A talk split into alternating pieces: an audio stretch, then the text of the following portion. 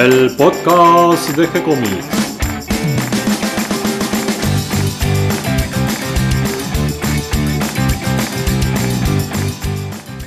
Muy bienvenidos a un nuevo episodio de G-Comics, el podcast donde hablamos de todas las técnicas necesarias para realizar un cómic, cómo dibujar un manga y todo el conocimiento requerido para dibujar esa historieta que tenemos dando vuelta en la cabeza. Mi nombre es Gonzalo García y mi intención, y la de todos los que hacemos G-Comics, es colaborar con aquellos que estén interesados en avanzar, en progresar, en mejorar en su formación como dibujante de cómics. Hoy me acompaña Cata García. ¿Cómo estás, Cata?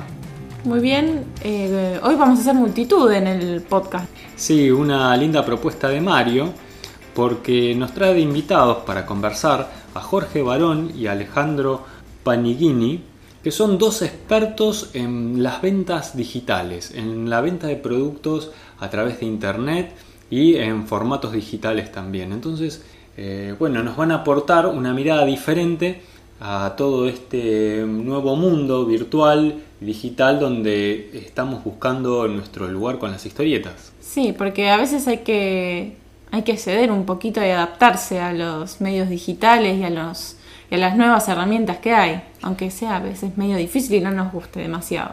Es como desarmar las piezas mentales y volverlas a acomodar de otra manera, buscando nuevas variantes, nuevas alternativas, y a veces la mirada de alguien que lo ve desde afuera eh, nos plantea otras formas, otras miradas, eh, otra mm, perspectiva para encarar eh, la historieta desde un ángulo que tal vez no se nos había ocurrido. Así que bueno, todo eso es lo que vamos a hablar con Mario, con Jorge y con Alejandro en unos minutos. Me gusta la propuesta porque me hace acordar a cuando fuimos con la meetup con Adrián Cibar, que él contaba de que entre lo artístico y el querer vivir de eso hay siempre como una dualidad en el artista. Y, uno siente que al tener que vivir de eso tiene que ceder lo artístico y volverse una cosa comercial, cuando a veces se puede lograr un punto medio. Me, gusta, vamos a escuchar ahora la propuesta que nos van a hacer porque me parece que es un poco un punto medio entre esos, esos, esos dos, esas dos posturas. Y hablando de punto medio y de vivir de lo que a uno le gusta, esto lo hacemos con mucho amor, pero si alguien quiere colaborar y ayudar a este emprendimiento que estamos haciendo con G-Comics, recuerden que tenemos un Patreon. También en nuestra página web van a encontrar cómics, historietas, manga que compartimos con todos ustedes gracias a la generosidad de los autores que nos permiten compartirlo. Tenemos historias nuevas, relatos, tenemos la sección de recursos también.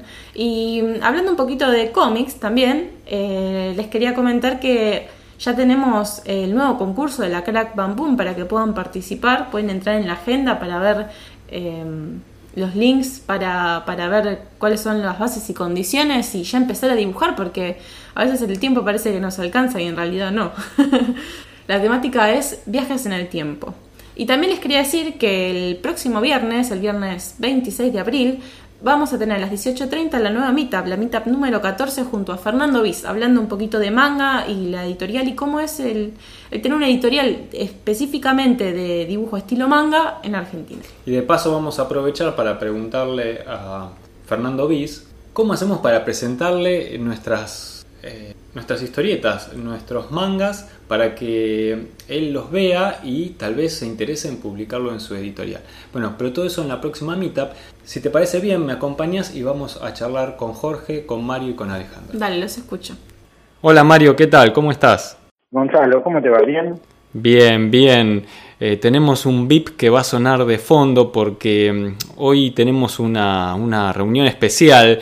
Nos vamos a hablar de BD eh, está sacando entrevistas de la galera, Mario, como la de Rubín Cusín la otra vez. Y ahora esta, esta semana eh, nos sorprendes con dos invitados. Así es, tengo. Porque nosotros siempre hablamos del aspecto más creativo, digamos, de, la historia del cómic, manga, de lo que sea. Lo voy a contratar, digamos, que no es menos importante y tal vez hasta más importante, que es los soportes y la industria, el negocio detrás que hace que el cómic sea conocido y vehiculizado, ¿no? Eh, yo no sé nada del tema, recurro a dos grandes amigos, Jorge Barón y Alejandro Panini, que están acá conmigo, que aparte, bueno, tener grandes currículums en el área, eh, tienen un sentido común y, una visión estratégica ideal para esto, así que está bueno consultarlos a ellos como si fueran el oráculo de lo que va a venir, ¿no? En este medio. Sí, eh, ¿por qué no se presentan cada uno de ellos? Así los conocemos mejor y entonces comenzamos a, charlar un poquito sobre estos temas y qué pasa con también con los cambios en tecnología que se están dando hoy en día en los medios y cómo podrían estar afectando a los medios gráficos y a la historieta en particular. Hola, ¿qué tal? Mi nombre es Jorge. Eh, yo vengo trabajando en el mundo de la tecnología hace como 30 años y la verdad que por un lado me gusta qué pasa con la tecnología, para dónde se está moviendo el mundo, últimamente cada vez pega más fuerte.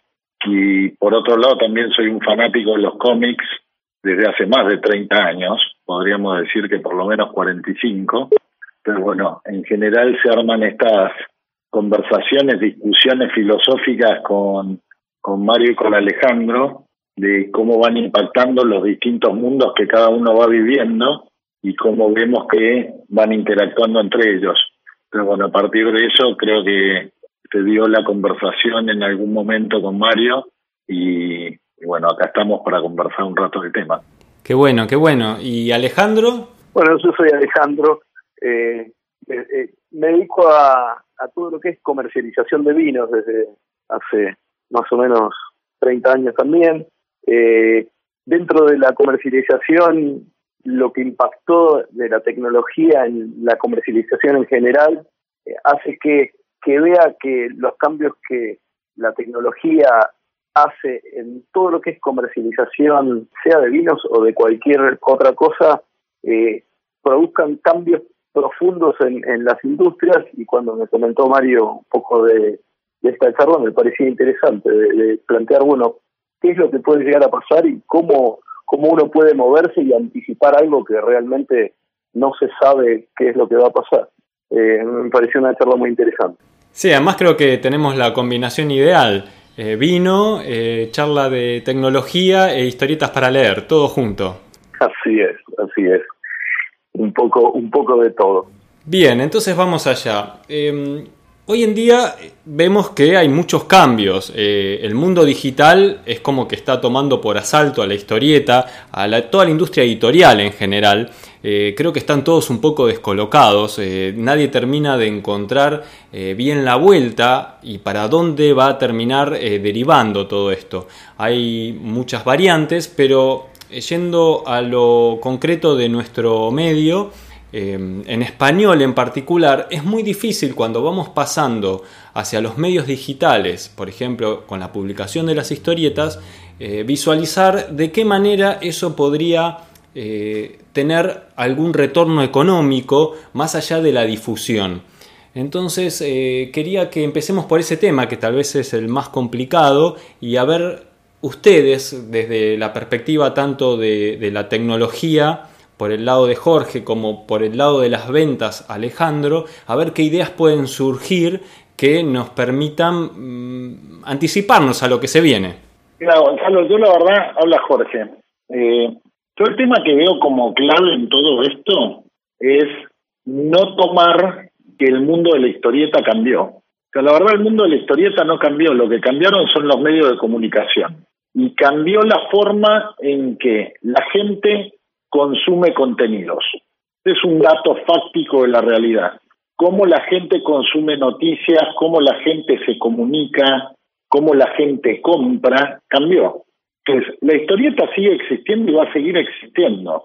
Ahora, lo que sí se tiene que adaptar es a los medios de comunicación actuales para que a través de esos medios poder seguir llegando a la cantidad de público que llegaba históricamente. Déjame ponerte un ejemplo y si querés me voy a ir a historia muy vieja, la gran invención de la imprenta de Gutenberg. O sea, cambió la forma o la cantidad de gente que podía acceder a los libros, que no quiere decir que los libros anteriores fueran mejores o peores, o que el tipo que escribía libros, que su vida se dedicaba a transcribir libros, cambió. ¿Por qué? Porque apareció la imprenta. Ahora se masificó por otra forma, que era la imprenta. Hoy por hoy, los medios digitales tienen un impacto bastante parecido a lo que en su momento fue la imprenta, bastante más tarde. Ahora, la forma de consumir que tiene la gente contenidos en este caso historietas o cómics o lo que querramos llamarlas, es distinto. Entonces lo que hay que aprovechar es cómo adaptamos los contenidos que tenemos a las nuevas formas de comunicar. Ese es el primer paso. Y no es una batalla de lo, viejo es mejor que lo nuevo, es distinto o lo que sea. Es adaptarse a los nuevos medios de comunicación. Obviamente, como vos te metes en nuevos medios de comunicación o nuevos canales, varía completamente el modelo de negocios. O sea, probablemente la persona que transcribía un libro antes de que existiera la imprenta cobraba una fortuna por poder escribir un libro y por dárselo a alguien y tardaba X cantidad de tiempo y había que pagar una fortuna por tener un libro. A medida que la impresa, la imprenta, perdón, empezó a globalizarse, obviamente el precio de los libros cayó, llegó a mayor cantidad de gente y el modelo de negocios pasó a ser otro. No era vender un libro por mil dólares y vender cinco libros. Pasó a ser un negocio de vendamos mil libros a cinco dólares con un margen menor. Cuando hablamos de medios de comunicación digitales, obviamente el modelo de negocio tiene que cambiar y se tiene que adaptar la forma de mostrar el contenido a lo que tiene ese nuevo medio. O sea, de nuevo, si hoy quiero armar una historieta, probablemente el concepto de inmediatez que existe hoy y de el día a día es totalmente distinto a lo que había antes. Otro ejemplo, si querés, para ir a algo más cercano, pues la imprenta fue hace demasiado tiempo, o sea, era muy normal que todos nos juntáramos en un determinado día y en un determinado horario a ver el capítulo nuevo de una serie. Hoy la verdad que la forma de ver series es totalmente distinta. Cuando Netflix saca una serie nueva, te pone toda la temporada, la cuelga automáticamente y vos la ves cuando se te da la gana. Y hay un concepto de inmediatez totalmente distinto. Entonces, hoy una historieta por ahí podría ser capítulos con historias de Instagram, uno por día, y empezar a cobrar por eso, empezar a generar publicidad, empezar a ver qué dibujo dentro de la, historieta con determinados productos que consumen los personajes, entonces empiezo a facturar en función de lo influencer que soy dentro del mercado con determinados productos. O sea, hay distintos modelos de negocios que van atrás de esto. Si querés otro ejemplo, vamos al de la música, que si querés fue bastante parecido, fue disruptivo hace poco tiempo. Hoy por hoy, Spotify paga a cada uno de, los autores en función de la cantidad de bajadas que hay de su música. Y si tiene muchas bajadas, le paga pocos centavitos, pero el negocio es que se reproduzca N cantidad de veces.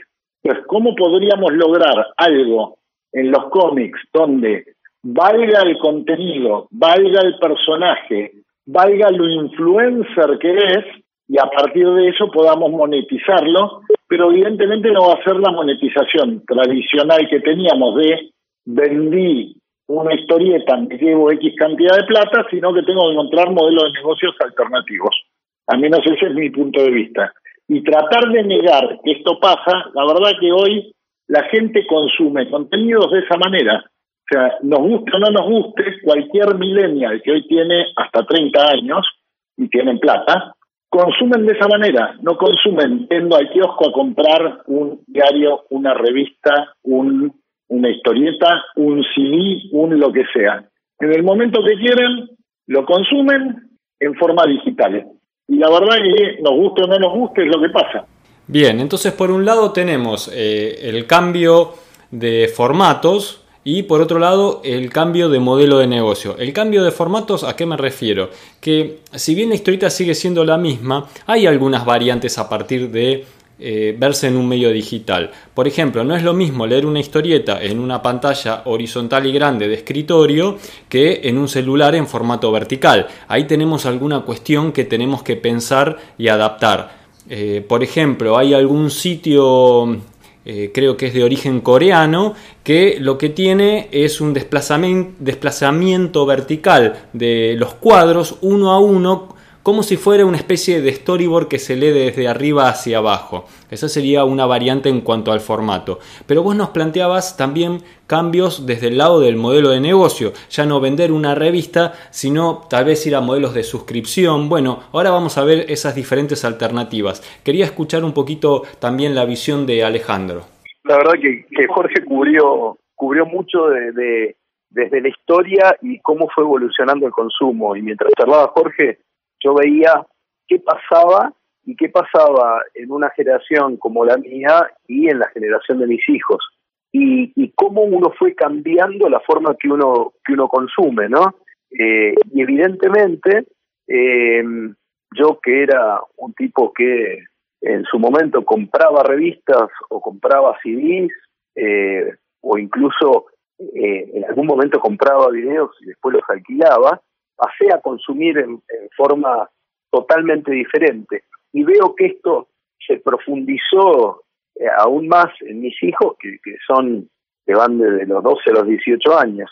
Entonces, eh, veo que indefectiblemente se va en ese, en, ese sentido y que ir, ir adaptándose, eh, ir haciendo pasos cortos en esa dirección es algo esencial para no quedar en un momento tan distante de lo que es la realidad que, que no hay forma de, llegar a, eso, ¿no? No, no, no poder darse cuenta de que, que las cámaras de fotos ya no tienen más rollo y que, que uno puede eh, sacar fotos digitalmente y que las fotos pasaron a ser parte del teléfono y ver cómo tu compañía Kodak tiene que pasar a ofrecer otros otros negocios, no frenarse porque si no después vas a quedar demasiado lejos del modelo actual. Así que mientras charlaba Jorge me di cuenta de, qué pasaba tanto en mí como, como en mis hijos y cómo, cómo mis hijos hoy están consumiendo eh, algo inmediato y Vos hablabas de algo de ver en una computadora o ver en un celular. Y cada vez más los celulares son lo que usan para todo. Lo usan para el colegio, para la universidad y en casa. Entonces, ahí Jorge, Jorge me dice algo sobre los celulares. A ver, un tema fundamental que ahí me, que soy honesto, me genera un poquito de ruido. Y hago una pregunta complicada. ¿Por qué el cómic lo tenemos que pensar en papel? Eh, bueno. de la base que decís, lo adapto a.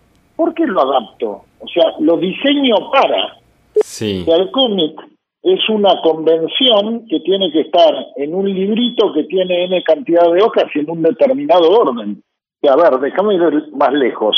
Historietas o chistes o lo que sea, que venían publicados en, no sé, me acuerdo de Mafalda, por ponerlo de alguna manera. Tenías todos los domingos que salía una tirita Después aparecían los libros que venían dos tiritas por página y ibas pasando uno atrás del otro.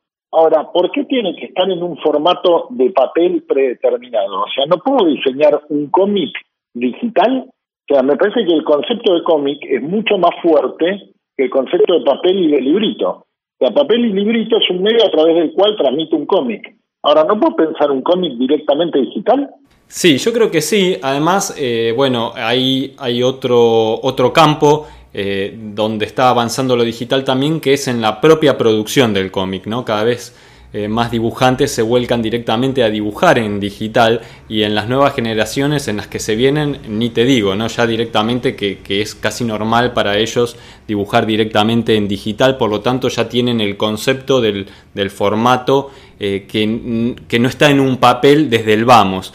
Eh, pero sin meternos por ese lado y continuando por el lado de, cómo mostramos las historietas, eh, yo citaba el caso de esta, de esta página coreana, que después vamos a agregar el nombre porque no lo tengo presente en este momento, donde además de esta sucesión de cuadros verticales, eh, por ejemplo, está la oportunidad de, agregarle música y escuchar mientras voy leyendo una música de fondo que ayuda a generar clima.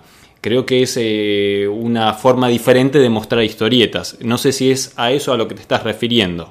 Esa es una parte. Otra parte, imagínate que digitalmente vos podrías tener mil historietas, sería bastante fácil, manejado por cuadros, donde vos vayas marcando el destino de para dónde vas. O sea, tendrías esa posibilidad tranquilamente. O podrías hacerlo ni siquiera por cuadros. Una pantalla es una imagen, la pantalla siguiente es otra imagen y desapareció el concepto de cuadro. O sea, pues la realidad es una evolución en el tiempo, que se parece mucho más a lo que hoy es un Instagram Story, donde vos publicás lo que te pasó en 24 horas en N cantidad de fotos, que son cuadros, y que la verdad es más cercano a cómo se están consumiendo las cosas hoy.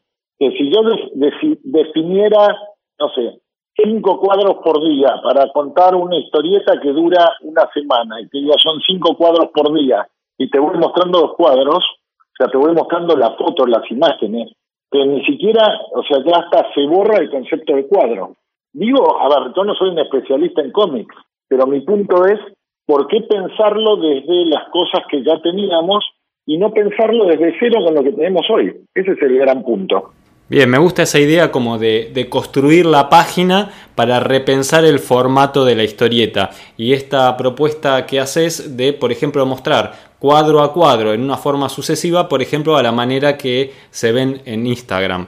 Eh, esa sería una buena idea, por ejemplo, hacer una historieta para verla cuadro a cuadro en Instagram.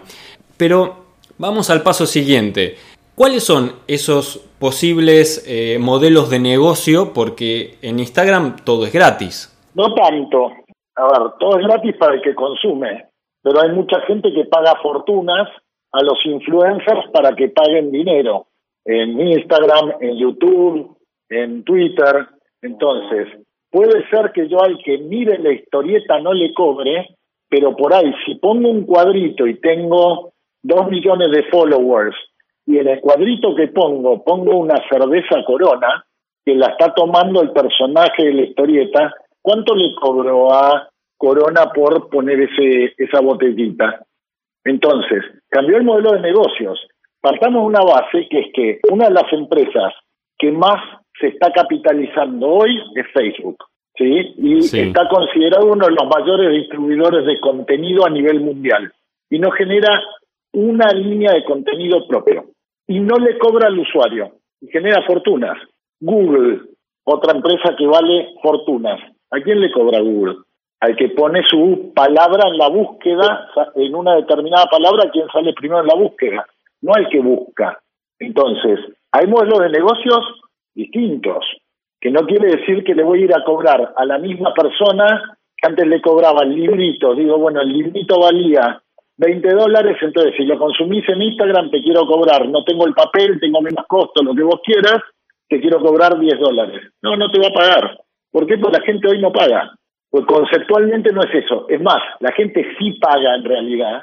Paga dándote su perfil y dándote información sobre ellos para que le puedas vender cosas más ajustadas. Eso es lo que paga. O sea, yo a Facebook le pago dándole mi información para que Facebook me pueda vender lo que alguien quiere venderle a, una persona con mi perfil. Ahora, no, no, me, no me cobran a mí, le cobran al que me quiere vender. Bien, y eso... Por otro lado está la parte, la otra parte de ese modelo mismo que es lo que pasó con Spotify o con Netflix, donde el consumidor paga por algo, pero paga pero consume de una forma totalmente diferente de lo que consumía anteriormente, ¿no? Entonces ahí sí le podés cobrar al consumidor, pero tenés que pensar que vas a tener que generar un volumen muy grande porque como decía Jorge antes, en Spotify le pagan al, compositor, dueño de la canción, por muy poquitito por cada descarga, pero el tipo tiene acceso a millones de canciones. En Netflix también deben tener algún tipo de acuerdo con, con los que originan los contenidos, pero también hay un repertorio muy grande de series, películas, documentales, etcétera. Entonces es puede ir hacia un lado o hacia el otro, como decíamos, bueno, ahí está Instagram eh, como, como eh, difusión, o por el hacia el otro lado, como, como pasó con Spotify o, Netflix, que son contenidos y que la gente paga, pero paga en una forma totalmente diferente a lo que nosotros estábamos acostumbrados anteriormente, ¿no? Bien, me gustaría bajar eh, un poquito lo que ustedes están eh, comentando al eh, mundo de los dibujantes, ¿no? Eh, vamos a ir a lo más simple. lo más simple que yo podría hacer como dibujante es, bueno, hago una historieta, genero un PDF y vendo el PDF, por ejemplo, a través de Facebook, ¿no? Le digo a mis amigos que tengo una historieta en PDF y que la vendo, no sé, a 15 pesos, por decir cualquier cosa. Esa sería una manera. Ese modelo es muy difícil que funcione. Eh, otro modelo sería el, eh, el, de la suscripción, que es eh, lo que vos planteás como, por ejemplo, en el caso de Netflix, el paralelo en historieta sería, por ejemplo, Comixology, que tiene la posibilidad de suscribirse por 5 o 6 dólares mensuales y acceder a un gran volumen de, de historietas. Pero ahí tenemos la dificultad de que ya hay que encararlo de otra manera porque se necesita una gran cantidad de contenido. Y después tendríamos eh, alguna otra alternativa como es publicar de manera gratuita, por ejemplo a través del Instagram o del Facebook, y eh, conseguir a través de Patreon gente que eh, haga su aporte para ayudar a nuestra producción. no sé si ustedes conocían estas variantes aplicadas puntualmente a la historieta o si se les ocurre alguna otra que, que esté más al alcance de los dibujantes digamos, que están comenzando, que, no están metidos en una gran empresa, o si tenemos que generar esa gran empresa, ¿cómo podríamos empezar desde poco? A ver, primero, ¿qué es Patreon? Patreon es eh, un método de mm, suscripción eh, por el cual vos eh, te anotás ahí en el Patreon y cualquier persona puede aportar a tu proyecto los montos que vos determines de antemano, por ejemplo 3 dólares, 5 dólares eh, y puede ser cualquier clase de contenido, puede ser desde un podcast, eh, un libro eh, o una historieta. hay el caso, por ejemplo, de algún guionista que primero por muchos años estuvo promocionando una historia de su invención, él mismo pagándole a los dibujantes para que para que vayan produciendo esta historieta que él subía de manera gratuita a un blog. Pero cuando salió el Patreon, él dio la posibilidad a los lectores fans, que ya había generado unos cuantos, que eh, pudieran suscribirse con un aporte de 3-5 dólares y leer eh, unas versiones alternativas más picantes de estos mismos personajes y estas historias. A ver, yo creo que ahí, yo ahí la verdad, Gonzalo, no coincido con vos. Ajá. Y creo que algo que trajo. Me gusta, me gusta. Lo que trajo la digitalización, en el fondo, esto lo debes haber escuchado en algún lugar, es la democratización de todo. Sí, eso nos dicen. bueno, pero a ver, en los tres modelos que me contaste vos necesitas un mecenas que ponga plata. Sí. Ahora, ¿qué pasa si un dibujante, y déjame ponerlo, no quiero poner ni la palabra dibujante, un creador de cómics, sí, un artista. Necesariamente un artista, se convierte en un usuario de Instagram, que le cuesta cero, empieza a publicar y empieza a tener followers. Como pasó con mil influencers o youtubers o lo que vos quieras. ¿Cuál fue la inversión que tuvo que hacer los youtubers para todo esto? Cero. Y en verdad lo único que lograron es, después podemos discutir si te gusta o no te gusta, no importa, pues en el fondo eso es anecdótico, o sea, en el arte decir que es bueno o que es malo yo aprendí que no hay una regla, hay lo que a la gente le gusta y lo que a la gente no le gusta. Entonces, el que le gusta a la gente va a tener más followers y a medida que tenga más followers es más influencer y le puede, con el ejemplo que te ponía antes, cobrar más plata Corona o cobrarle menos plata Corona. Si yo armo mi arte, lo cuelgo y no lo mira nadie y no tengo followers, cuando vaya Corona a decirle quiero poner una corona en, el, en, mi arte, me va a decir, pagame 10 dólares. Ahora, si tengo 2 millones de followers, que la verdad el costo de tener 0 o 2 millones es exactamente el mismo, y depende básicamente de mi arte, punto, puedo empezar a cobrar la corona 50 mil dólares por mes, 100 mil dólares por mes o lo que se me dé la gana. Entonces, mi punto en esto es si yo me quiero parar como artista a que quiero que venga un mecenas para que me pague antes de que yo genere mi arte, es un modelo. Ahora, si quiero que me paguen por mi arte en función de lo que la gente opina de mi arte, es mucho mejor, el modelo es mucho más democrático, porque en cualquier modelo donde tenga un mecenas, el que se va a quedar con las regalías es el que puso la plata. En este modelo, el que se va a quedar con las regalías es el artista. Tiene más riesgo, obviamente, pero por definición el modelo actual está mucho más cerca de que cada uno sea dueño de su propio destino en función de lo que crea y no depender tanto de las corporaciones, como mencionabas vos, que te den o no te den ventaja. Ahora, insisto, todo esto pensado en un modelo realmente digital. O sea, si yo quiero armar un PDF y publicar el PDF, y la verdad que es poco probable que tenga muchos followers. Bien, bien. Eh, Alejandro, eh, yo lo que veo en este planteo que está haciendo Jorge es que tal vez eh, la distancia para el artista de poder alcanzar esa cantidad de seguidores y también de poder alcanzar una gran empresa que pueda eh, apoyarlo, eh, es como una distancia inalcanzable tal vez de, primera. Eh, ¿Qué ideas se te ocurren a vos que estén en el medio un poco de esta propuesta o que permitan acortar las distancias de lo que plantea Jorge? La verdad que, es difícil, esto es como es la fórmula para ver cómo logro yo alcanzar un, número grande de, seguidores, cómo logro una, cantidad grande de clientes finalmente, ¿no? Y que todo depende de cuán interesante, cuán relevante sea el contenido que yo ponga para el target group que, estoy, al que me estoy dirigiendo. Entonces es, yo pienso que el artista que está más conectado con ese target group va a ser el que entiende mejor qué es lo que la gente quiere ver y adapta su arte a, a, esa gente, ¿no? Eh, hoy los chicos que eh, empezaron como youtubers divirtiéndose, pero mostraron que estaban más conectados con su generación y que estaban diciendo cosas que eran relevantes para esa gente, son los que más rápido generaron un negocio detrás de eso. Y yo pienso que el artista tiene que estar cada vez más conectado con la gente a la que piensa que él se dirige y de esa forma va a ser va a cortar esta distancia que vos decías.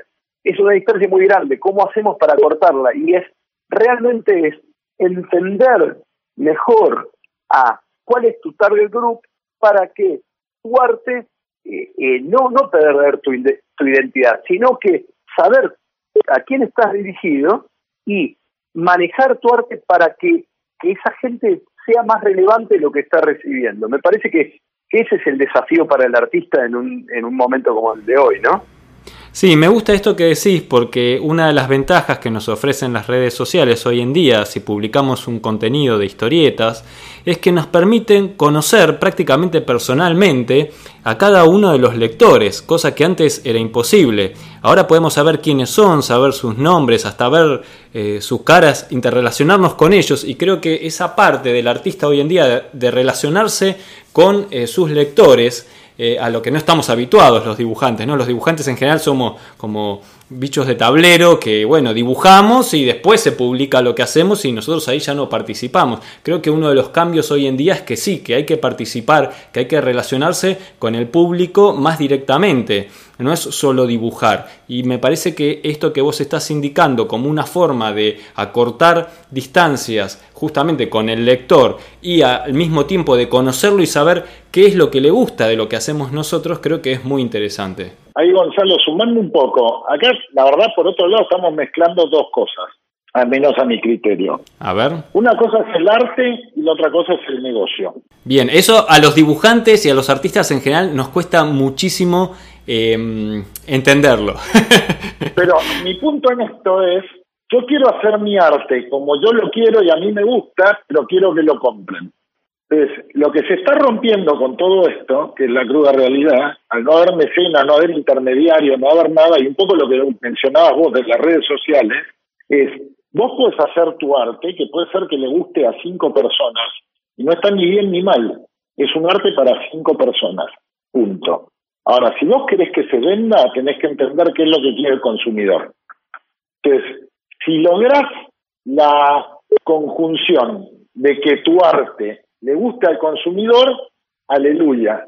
Ahora, si lo que querés hacer es un negocio, entender al consumidor. Punto. Y vuelvo al ejemplo de Netflix. Netflix ¿por qué se metió tanto en series de superhéroes y de Marvel y de lo que sea? Pues empezaron a mirar y era lo que querían los consumidores. ¿Y por qué sacan nuevas temporadas de algunas? Pues los consumidores la miran. ¿Y por qué termina matando otras? Pues los consumidores dejan de mirarlo. Y dejó de ser un tema puramente artístico. Y la verdad que no tiene, o sea, ya a esta altura de cómo está armada la economía digital, el tema de no, yo soy artista y bueno, me tienen que respetar y que consuman lo que yo tengo ganas de hacer, se acabó. O sea, se acabó para las grandes empresas también que te dicen, no, no, mira, el jabón es así, vas a comprar el que a mí se me dé la gana. ¿Por qué? Pues ya tenés mucha más información y hoy cada vez más el que manda es el consumidor en un tema de negocios. Ahora, si nos queremos poner en arte puro, y la verdad, arte puro puede ser muy bueno, puede ser muy malo, puede terminar como Van Gogh, que se murió muerto de hambre y 100 años más tarde los cuadros son los más caros de la historia, y en su momento no se entendió y después se entendió. Ahora, son dos cosas totalmente distintas. Ahora, si querés hacer negocio, tenés que entender lo que quiere el consumidor. Punto. Que no, no necesariamente artísticamente sea correcto. Bien, que en este caso el consumidor para nosotros... Sí, en nuestro lenguaje serían los lectores. Sí, bueno, los lectores. Complemento lo de Jorge porque, digo, eh, en el vino, yo estuve en el vino durante muchos años, y en el vino el enólogo estaba visto como un artista. Y durante muchos años el enólogo era artista y el enólogo hacía lo que él le parecía que el consumidor iba a tomar. Y ese principio ahora solo queda para algunos chateaux y para algunas cosas muy pequeñas que realmente están muy, muy establecidas y muy impuestas en el mercado. Y cuando vos vas a ver a la gente que quiere, quiere vender más, se pone a entender qué quieren los consumidores, cómo van variando sus gustos y cómo van adaptándose. Entonces es, eh, van a los mercados, se ven cómo cambian las tendencias de consumo y van haciendo su arte, la enología, pero adaptándose a lo que los consumidores van queriendo. Y es algo que pasó eh, con la industria del vino en general y fueron adaptando los vinos y no, no, no corrompieron a la industria, simplemente fueron adaptándose a cómo fue evolucionando la industria, ¿no? Entonces lo que me queda claro es que, bueno, estamos en un momento de mucho cambio donde tenemos que desestructurar nuestras formas de, de, pensar y ver la historieta y también nuestras formas de pensar de cómo eh, ofrecer nuestras historietas. Y se nos abren un montón de alternativas, creo que van a seguir apareciendo nuevas. Eh, Mario, no sé si vos querés hacer alguna pregunta, redondear algún punto de vista o dar tu, tu experiencia de recorrer un poco también eh, YouTube y ver qué pasa con la historieta en YouTube, que es un formato de video, pero donde de alguna manera también tiene su presencia. Sí, yo, a ver, creo que Jorge dio en la tecla, nosotros estamos armados de una manera que es difícil salir, ¿no? Nosotros somos, digamos, clásicos, nos gusta la historieta antigua, nos gusta el papel eh, somos como los amantes del vinilo, viste, en, el audio. Pero somos pocos así. Y si vos seguís haciendo una industria para nosotros, digamos, tenés que hacerlo como dice Alejandro, ¿no? Para, para gente que va a consumir eso de la misma manera. Eso, ¿Hola, me escuchás? Sí, sí, escucho, Mario. Ah, eh, que es una generación, digamos, previa a todo este asunto digital. Lo mismo creo que ¿no? La gente que más compra son los, eh, de alguna manera, los que tenemos nostalgia por esas cosas. Algo por ahí el manga que, va por otro mercado. Pero yo creo que Jorge tiene razón, en el sentido que cambiar la comunicación, los chicos se comunican de una manera diferente y si vos querés llegar a ellos, no hay otra forma que hacerlo, me parece a mí, como dice Jorge. que acá que me, me quiere agregar algo. A ver, conceptualmente yo lo que creo es que lo que nos terminamos equivocando todos en el vino, en las historietas, en lo que quieran, es que la verdad lo que la gente consume son experiencias, no consume un producto. Cuando vos tomás un vino, tenés la experiencia de compartir con amigos, la experiencia de olerlo, la experiencia de saborearlo y lo consumís en un determinado momento. Cuando vos lees una historieta, la lees en una determinada situación porque querés tener una experiencia. Entonces, si no pensás en experiencias, estás complicado. Ahora, hoy por hoy, la forma de vivir experiencias de la mayoría de la gente es en el modo de inmediatez y en el mundo digital. Entonces, si vos querés tener una experiencia, o sea, transmitir experiencias a través de una historieta, vas a tener que hacerlo en la forma que la gente hoy vive esas experiencias. Podríamos seguir pensando hoy que la experiencia es leer una historieta a la luz de la vela porque en realidad no hay luz eléctrica. Y la verdad que eso no pasa más.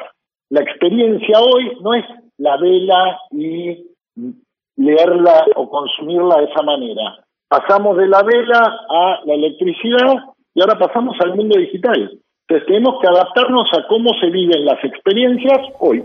Bien, bien. Bueno, me gustan las visiones y las propuestas. Los invito finalmente para, para, cerrar esta charla y además agradeciéndoles por el tiempo y esta oportunidad de conversar con ustedes. Eh, los invito a que cada uno, a manera de cierre, haga eh, una idea, una propuesta o un consejo que se podría aplicar a la historieta, que un dibujante hoy en día podría aplicar de alguna manera a la historieta que está produciendo a partir de todo esto que hablamos eh, en esta charla? Mi, yo soy Alejandro, me parece que acercarse a sus eh, consumidores actuales y acercarse a los que él piensa que pueden ser sus consumidores es la mejor forma de que el artista pueda desarrollar esto y voy a lo que decía Jorge, hay una cosa que es el arte y otra que es el negocio. Y acá lo que estamos hablando a lo largo de toda esta charla fue cómo fundir el arte y el negocio y hacer que, que el arte sea algo rentable para, para el artista. Entonces es la mejor forma es entender a sus consumidores y de una forma u otra es ver cómo acercarse más, ver es los que consumen, los, de los consumidores aprecian más esa experiencia que decía Jorge, y me parece que, que esa conexión que el artista tiene que tener con su consumidor, con su, eh, no sé si llamarlo consumidor, porque el, lector es, en, el caso, pero como al ser un arte, es, es la mejor forma de que la forma de crear se conecte más con lo que está esperando el consumidor del otro lado y que tenga más probabilidad de generar algo que como negocio sea más viable. Bien, Alejandro entonces nos propone acercarnos al lector, conocerlo y em, ver cómo le contamos historias que a ellos les resulte interesante. Y ahora, Jorge, te pregunto y te pido que me des una idea concreta para ver cómo convertimos esa buena comunicación, ese buen diálogo que tenemos con nuestros lectores en algo que sea redituable y que pague el arte del dibujante. A ver, me parece que nunca hay que poner el carro delante del caballo. O sea, para que algo sea redituable, primero tiene que tener lectores, en este caso. Los lectores, en realidad, lo que buscan son experiencias. Si consigo generar experiencias en un buen número de lectores, después me doy vuelta y tengo un gran, una gran cantidad de lugares donde puedo ir a vender ese acceso a esos lectores y esas experiencias que genero y capitalizarlo de esa manera. Si hoy intentamos ir a cobrarle al lector, lo más probable es que fracasemos. Lo que tenemos que entender es que para si necesitamos al lector, pero para ir a cobrarle a otros para poder acceder a esos lectores.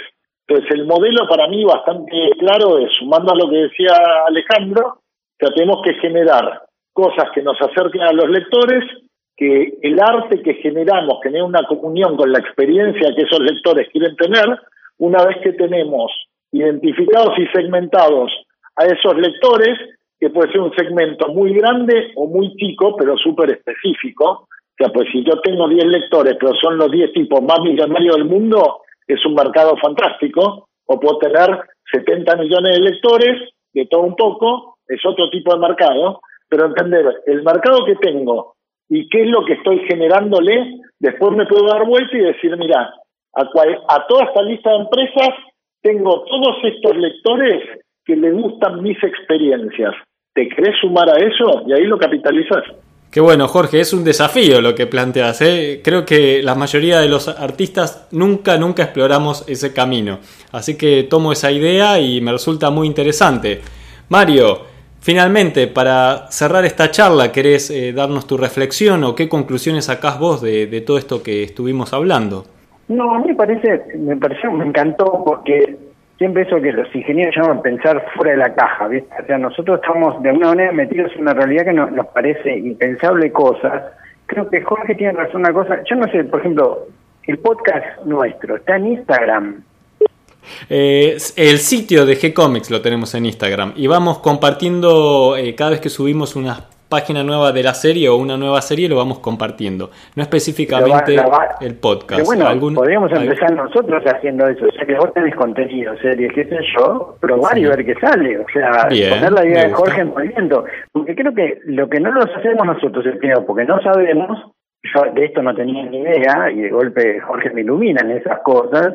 Y por otro lado, porque creemos que las cosas siempre se hicieron así, por lo tanto siempre son así. La verdad es que si algo está cambiando no es la velocidad a la que las cosas suceden. Jorge me decía, ¿cuánto tarda en aparecer yo, el primer tipo de bicicleta haciendo eh, repartos hasta que en tres días ya tenés 50 empresas? O sea que las cosas pasan rápido.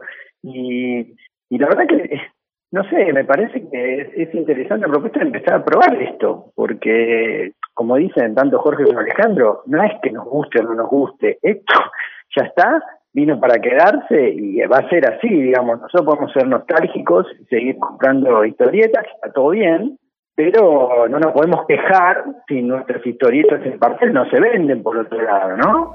Y creo que es un desafío para un artista, como vos decís, que quiere monetarizar esa cosa. Interesa hacerlo como hobby, está todo bien. Me parece que yo también creo que no va a morir el papel, pero va a quedar con vinilo para los tipos que la nostalgia del papel. Jorge, con que compartimos el gusto por la historia, y tiene una colección de revistas de Novaro, porque él, nació en México, que me los pasó, y es una experiencia interesante, hasta el olor que tenía la revista de Novaro de la DC, digamos, este, pero la verdad que es de coleccionista. Y es cierto también que puede haber 10 coleccionistas que paguen un millón de dólares por cada cómic, como pagan por los cuadros Van Gogh, pero uno, si quiere vivir de eso, no, no puede generar, digamos, como una industria, no sé, Jorge. Bien, me gusta, me gusta todo esto, me gusta lo que decís, Mario. Eh, creo que mm, lo interesante de, todo esto que estamos hablando es que nos tenemos que abrir a estas nuevas alternativas que hay de mostrar el trabajo. Eh, los artistas quieren vivir de su arte, porque si no se tienen que dedicar a otra cosa.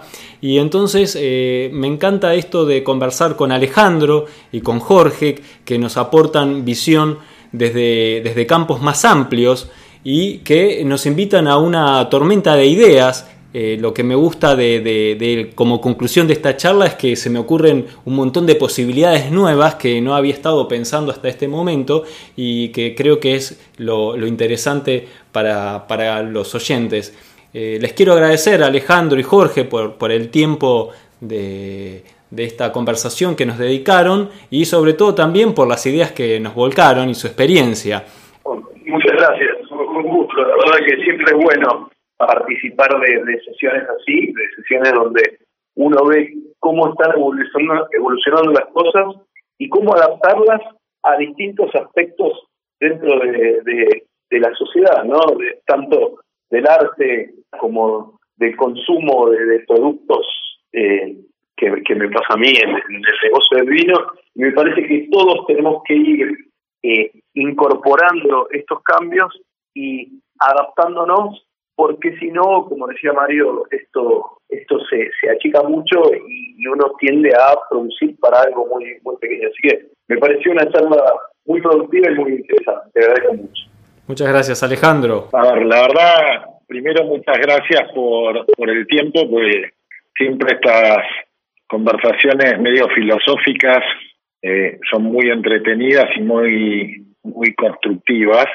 Eh, yo creo que la realidad hay, hoy por hoy, estamos viviendo un mundo que se está transformando y mientras más tardemos en darnos cuenta de dónde viene la transformación, peor es. Entonces, básicamente es poder compartir este tipo de cosas, o sea, y creo que lo mejor es adaptarse y no tratar de resistirse a mantener modelos que la verdad no, no tiran para adelante. Y como lo estamos viendo con las historietas, un poco como decía Alejandro, y me toca verlo en el día a día en todos los negocios, todos los negocios están en este proceso de transformación. Pasamos por los taxis, pasamos por los hoteles, pasamos por los supermercados, pasamos por las empresas de consumo masivo, pasamos por los deliveries de los restaurantes, pasamos por la música, pasamos por el cine, pasamos por donde quieras y todos los negocios se están transformando. Y la verdad que todos los que intentaron resistirse, ninguno lo logró hasta ahora. O sea, se quiso resistir la música, se quiso resistir el cine, a Netflix no lo dejan ir a Cannes, eh, las discográficas se quisieron pelear con Apple y después con Spotify, eh, Airbnb se quisieron pelear todos los hoteles que tenían de todo, todos los sindicatos de taxistas se mataron con Uber y al final tuvieron que terminar cediendo. A ver, y podemos seguir así hablando 74 horas, porque pues la verdad, lo que a la gente le gusta más consumir y tiene mejor experiencia, lo va a terminar haciendo por más que digamos que no, que no está bueno, que era mejor antes o lo que vos quieras. Entonces, la verdad que creo que lo mejor que puede pasar es adaptarse lo más rápido posible. Así que bueno, por lo menos de tómenlo como alguien que está deformado, pues me dedico a esto casi todos los días, entonces tengo mi deformación profesional, pero básicamente eso es lo que veo de dónde estamos parados. Así que desde ya muchas gracias por poder compartir este tiempo con ustedes. Muchas gracias Jorge, muchas gracias Alejandro. Mario, muchas gracias por esta charla, por esta tormenta de ideas y a ver qué se nos ocurre para aplicar en lo que hacemos. Vos tanto con los dibujos, los libros, eh, los guiones y yo con esto de que de difundir historietas de otros dibujantes a través de la web. Eh, y continuaremos por supuesto con el podcast y aportando nuevas ideas para todos. Dale, bueno, me parece bárbaro. Eh, es más, podemos empezar a probar estas cosas, porque yo pero, pero bueno, bueno, gracias. La verdad que yo me divertí mucho. Muchas gracias. Y hasta aquí llega el episodio de hoy. Espero que toda esta información les resulte útil e interesante, que les hayan surgido nuevas ideas y propuestas para encarar la venta de sus propias historietas, la difusión de sus propias historietas, de eh, potenciarse a través de las redes sociales. Bueno, un poquito la intención de esta charla fue todo esto.